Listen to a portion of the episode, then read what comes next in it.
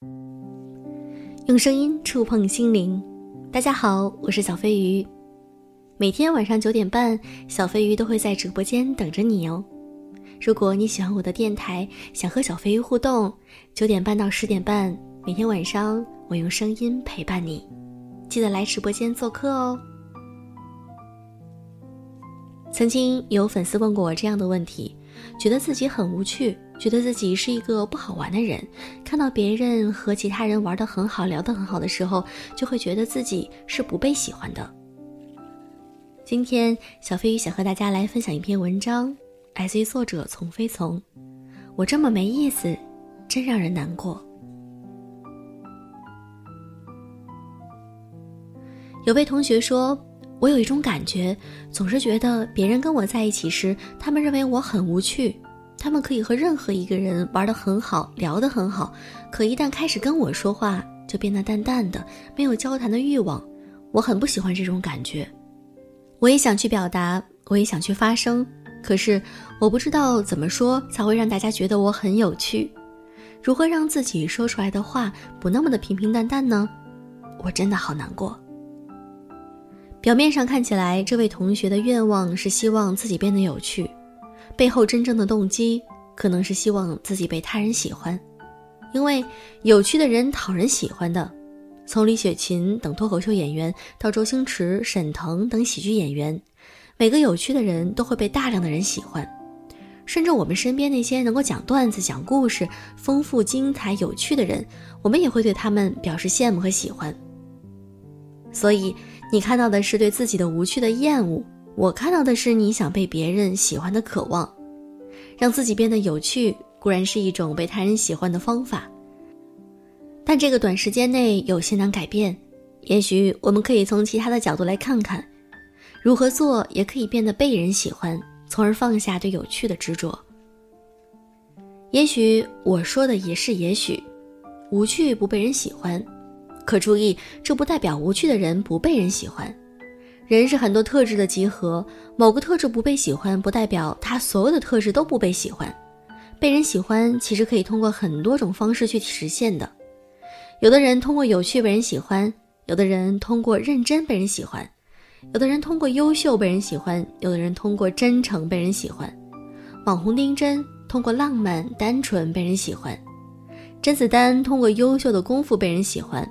同样，你也会因为你的种种特点而被身边的人喜欢。有趣的只是人的特点之一，有的人擅长有趣，有的人是擅长弹钢琴一样，只是擅长不同。人不可能具有所有好的特质，但人可以通过自己好的特质来被人喜欢。有趣不有趣只是之一，不是全部。因此，你可以去找到你被人喜欢的特质，而非执着于有趣无趣的一个面相。当你去发现自己本身就被别人所喜欢着的时候，有趣不有趣还会那么重要吗？干嘛非要通过有趣来获得别人的喜欢呢？就像我一样，如果我非要通过嗯其他的方式来被人喜欢，我就会自卑；但如果我通过善良、体贴和真诚被人喜欢，我就会很简单。与其努力改变无趣这个短板，不如转身发挥自己的长板，更容易被人喜欢。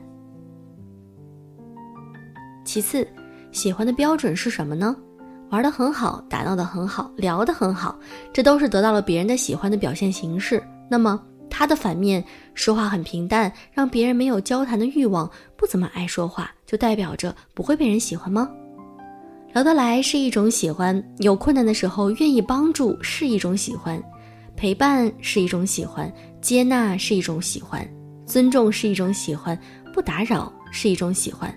安慰也是一种喜欢，两个人之间没话说，只是两个人的性格、兴趣爱好等原因导致的尴尬，不代表谁好谁不被喜欢。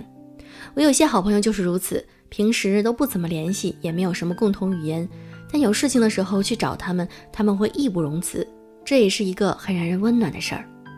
所以你可以找到很多被喜欢的证据，不仅是聊得来这一个，这也许是小孩子感受自己被喜欢的方式。但作为成年人，你可以有更丰富的世界。无趣的人，不喜欢打闹的人，从来都不会注定孤单。只要他肯去发现自己一直被爱着。